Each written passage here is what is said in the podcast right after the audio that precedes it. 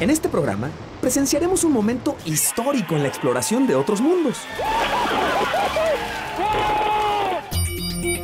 Te diremos lo que hace la ciencia para buscar vida extraterrestre y conoceremos la lucha legal entre dos grandes de la tecnología.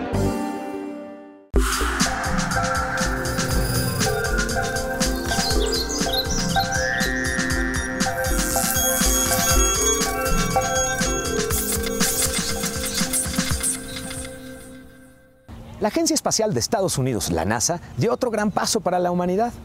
Posó sobre la superficie de Marte a su explorador más avanzado, el Curiosity.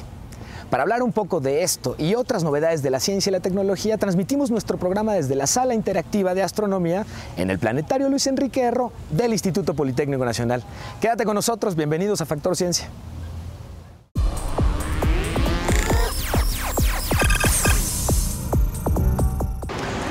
Señores, estamos sobre ruedas en Marte. Con estas palabras, el director de Mission Control de la NASA anunció que finalmente se había posado sobre la superficie marciana el Curiosity. Sin embargo, para que esto sucediera tuvieron que darse muchos factores, los cuales, por cierto, sucedieron con rotundo éxito. Pero, por ejemplo, los últimos siete minutos antes de que la nave tocara la superficie marciana fueron verdaderamente angustiantes para la NASA, tanto que le llamaron los siete minutos del terror. Este es un momento histórico y un paso más de la humanidad en la exploración de otros mundos. Todo inició el 26 de noviembre de 2011 desde el Centro Espacial Kennedy en Cabo Cañaveral, Florida, despegó el cohete que llevaría al robot explorador Curiosity hacia su objetivo, el planeta Marte, ubicado a 570 millones de kilómetros de la Tierra. Durante más de ocho meses atravesó polvo cósmico, asteroides, satélite y basura espacial. Esta era la parte más sencilla. El verdadero reto era el descenso, debido a que entró a una velocidad de 21.000 kilómetros por hora en la atmósfera marciana. Como la fricción atmosférica no era suficiente para detenerlo, contaba con un sistema de retrocohetes y un paracaídas supersónico de 16 metros, que desplegó a 11 kilómetros de la superficie. Así, la tecnología más avanzada construida por el hombre, de casi una tonelada de peso, se posó sobre la superficie de Marte.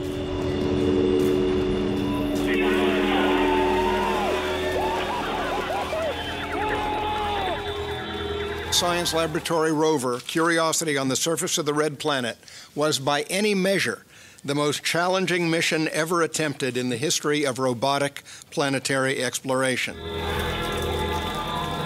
Con el aterrizaje exitoso, llegaron también las primeras imágenes de esta misión. Durante 23 meses, el robot Curiosity explorará Marte.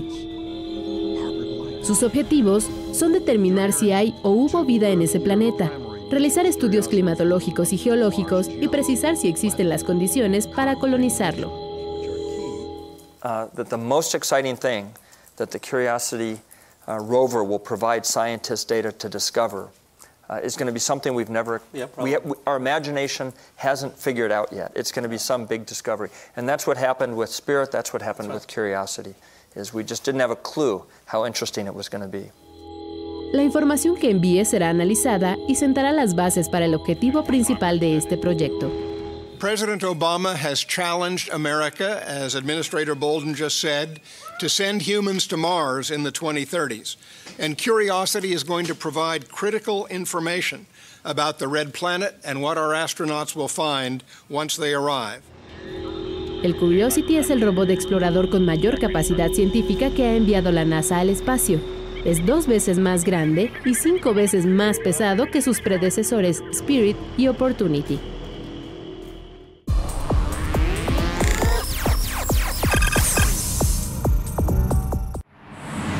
México es uno de los países que participan en este largo pero emocionante camino al planeta rojo. Nosotros vamos a estar operando primero desde eh, Pasadena, el laboratorio de propulsión a chorro, los primeros tres meses una vez que el robot haya amortizado, empiece a moverse y después de esos eh, tres meses el centro de mando se va a mover de Pasadena a Maryland, donde lo vamos a operando en la NASA también. Y bueno, ahí vamos a estar viendo los resultados. El investigador mexicano Rafael Navarro forma parte del equipo que diseñó SAM, Sample Analysis at Mars, un laboratorio compacto del tamaño de un horno de microondas que analizará muestras de roca y suelo marcianos. Es un equipo analítico muy sofisticado, sin embargo es sumamente compacto, eh, tiene el tamaño de un horno de microondas, es este, relativamente ligero, pero la, la, gran importancia de este equipo es que está muy miniaturizado y nos permite obtener muestras del suelo, las puede procesar, las puede calentar en un horno, hacerlas volátiles para determinar compuestos orgánicos o algunos otros este, componentes.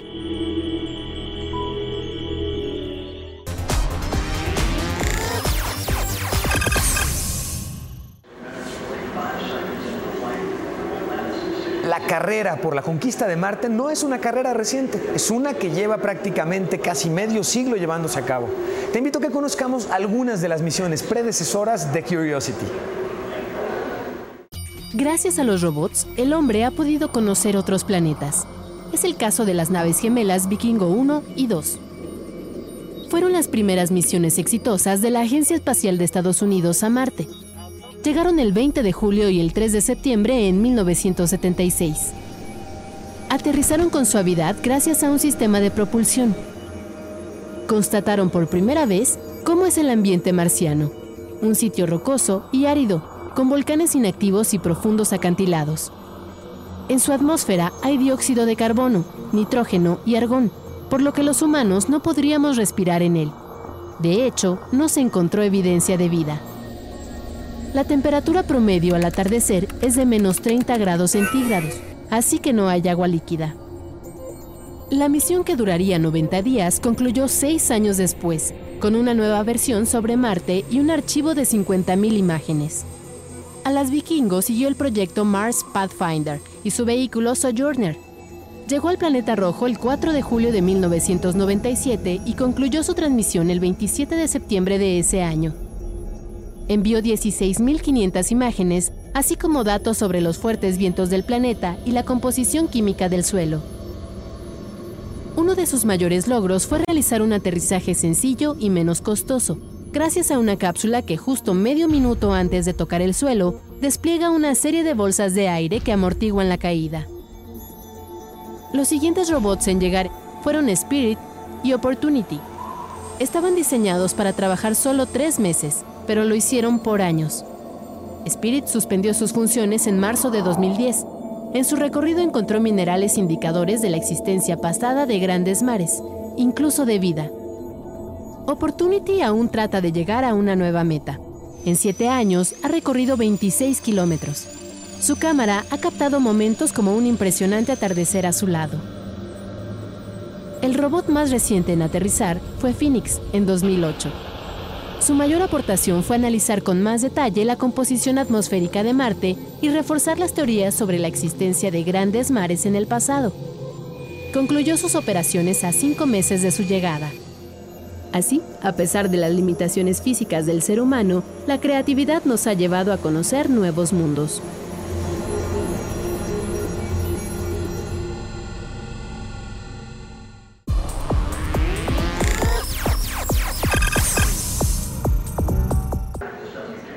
¿Te has preguntado alguna vez quién y cómo fue el primer ser vivo en la Tierra? Cómo empezó, cómo se dio origen a la vida, a las especies y cómo han ido evolucionando a lo largo del tiempo. Esta es una de las más grandes incógnitas y es por ello que científicos, a través del planteamiento de distintas teorías, tratan justamente de explicarse cómo es que llegamos aquí. En la Tierra hay organismos que pueden sobrevivir incluso en los ambientes más inhóspitos. Los científicos han encontrado vida en lugares congelados de la Antártida y cerca de las fosas hidrotermales que se forman en los volcanes submarinos. También en lagos con altas concentraciones de arsénico, áridos desiertos o en las profundidades del océano donde apenas llega la luz del sol. Estas evidencias aumentan la esperanza de hallar vida en otros planetas. Localizarla en ambientes congelados incrementaría las expectativas de encontrarla en algunos otros lugares fríos del sistema solar, como la luna Europa de Júpiter o en Encélado, el satélite de Saturno. Por ello, un grupo de investigadores rusos busca en el lago Vostok, ubicado en la Antártida, el sitio más frío del planeta, donde las temperaturas promedio son de menos 50 grados centígrados. If we have some very, very interesting data of uh, new uh, biodiversity of uh, water body of uh, with rock, it will be fantastic uh, result. Este organismo habita un lago altamente tóxico de Yosemite, California es capaz de vivir y reproducirse utilizando arsénico, un elemento mortal para el metabolismo de la mayoría de los seres que conocemos.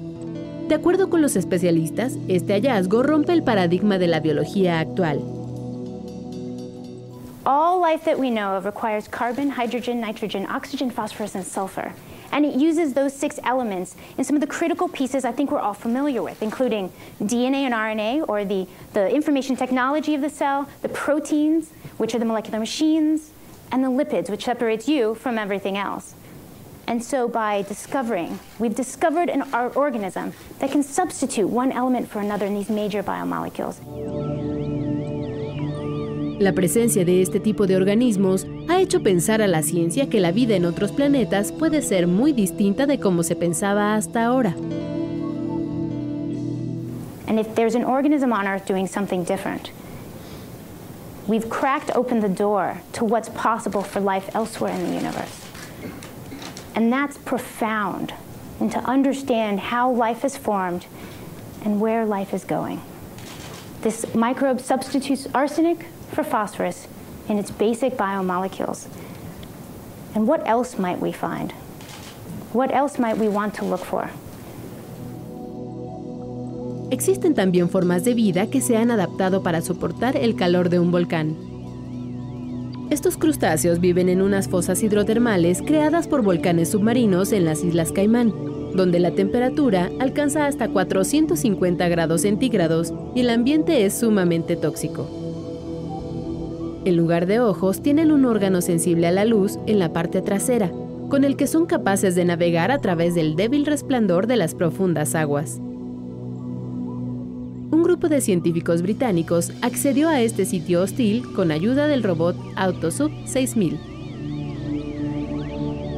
En otro lugar del planeta, en Australia, los investigadores de la Universidad de Tanzania establecieron alianzas con compañías petroleras para realizar estudios acerca de la vida marina en sitios tan profundos que es imposible descender sin equipo especial.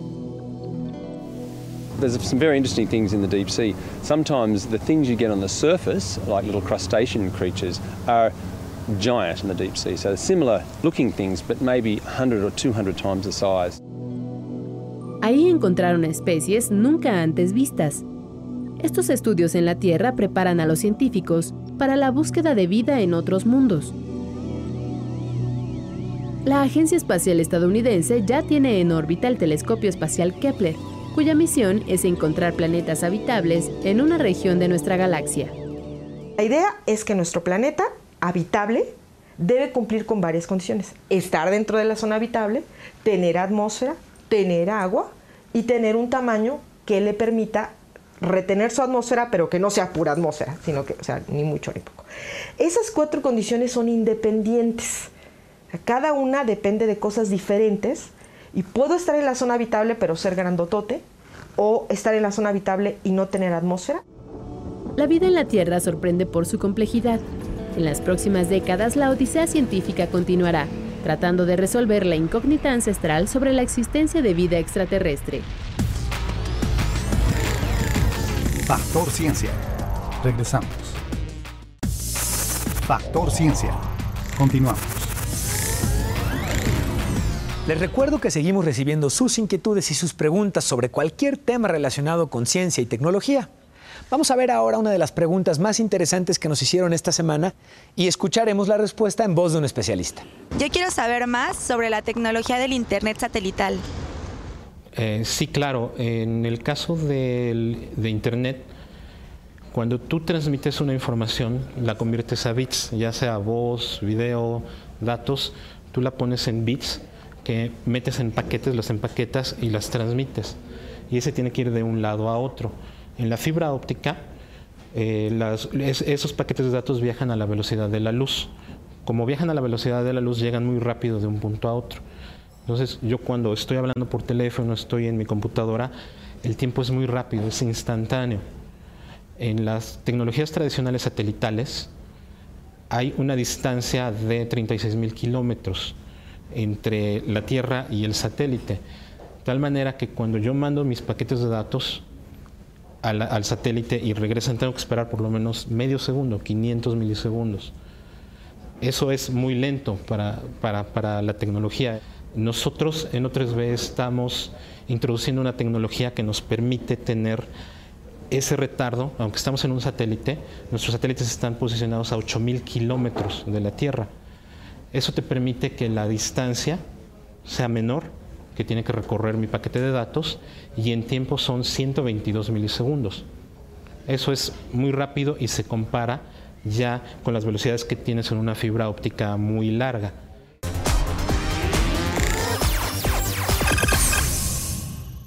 La famosa empresa fabricante de juguetes Lego también participa en la fabricación y diseño de robots. Vamos a ver su propuesta. Una empresa de juguetes didácticos lanzó al mercado un vehículo de reconocimiento espacial parecido al Curiosity. El set consta de 1.200 piezas ensamblables y 6 motores eléctricos que le dan movilidad. Simula tener paneles solares desplegables y una cámara de reconocimiento desde la cual el vehículo real envía imágenes de alta resolución desde la superficie marciana. Puede girar 360 grados. Además, el brazo y el mástil con la cámara pueden ser operados vía Bluetooth con motores separados. Este modelo forma parte de una colección de juguetes científicos inspirados en la tecnología espacial, con la que se busca fomentar el interés de los menores en el campo de la exploración del universo.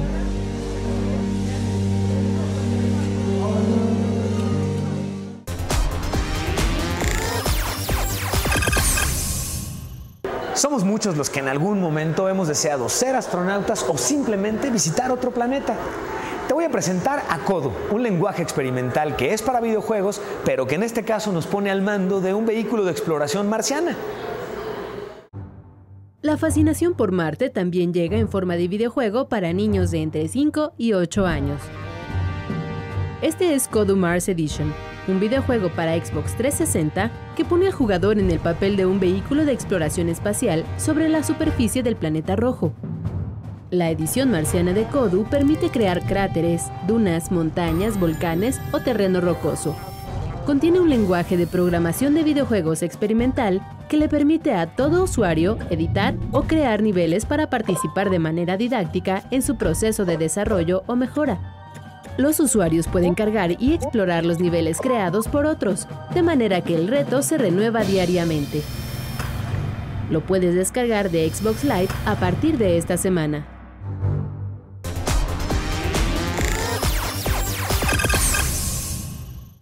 Los avances en ciencia y tecnología mejoran nuestra calidad de vida. Te invito a que conozcamos algunos de los que se están desarrollando en estos momentos y que encontramos como muy relevantes.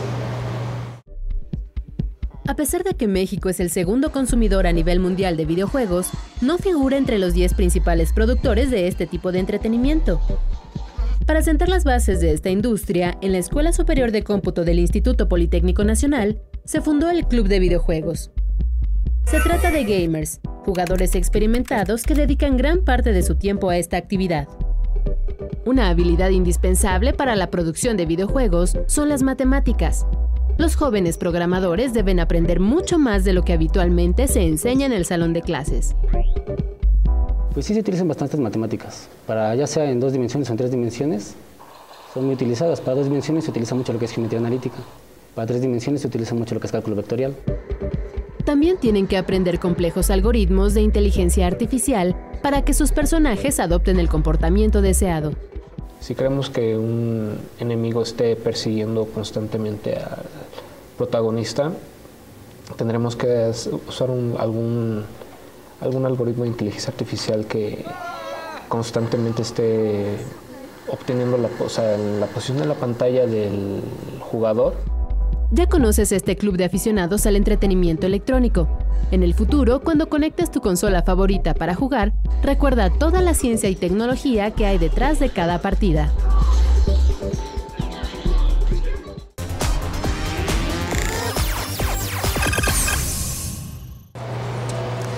Veces te detienes a pensarlo, pero te invito a hacer la siguiente reflexión. Si en estos momentos tienes un teléfono inteligente en tus manos, es muy probable que tengas integrado en él mayor poder de cómputo que el que fue requerido para llevarnos en un principio a la Luna. Y hablando de poder de cómputo, las empresas fabricantes y diseñadoras de productos Apple y Samsung se encuentran en una encarnizada guerra de patentes. Desafortunadamente, todo parece indicar que los que finalmente sufriremos el impacto somos los consumidores.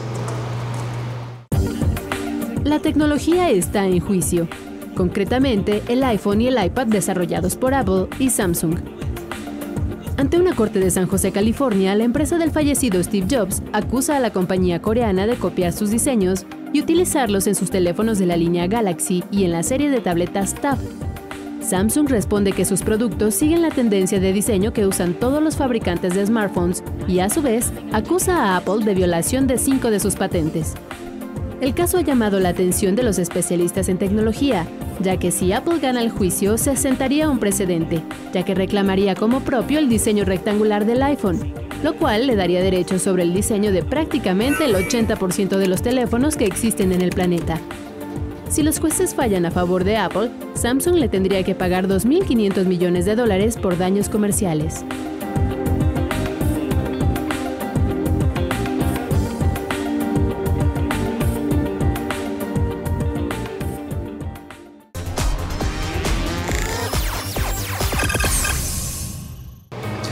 A ver, de acuerdo a la gravedad que hay en Marte, cuál sería mi peso. Si estuviéramos en Marte, yo tendría un peso de 19 kilogramos. Vaya que tiene sus ventajas esto de las diferencias de gravedad. Te invito a que visites y conozcas cuál sería el tuyo aquí, en la sala interactiva de astronomía en el Planetario Luis Enrique Erro en la Ciudad de México. Y, por supuesto, seguimos investigando lo que ocurre en el mundo de la ciencia y la tecnología. Te invito a que platiquemos en Twitter. Arroba nos permitirá establecer un contacto bidireccional, conversar y conocer cuáles son los temas que quieres ver en tu programa. Yo soy Emilio Saldaña y nos vemos en el próximo Factor Ciencia.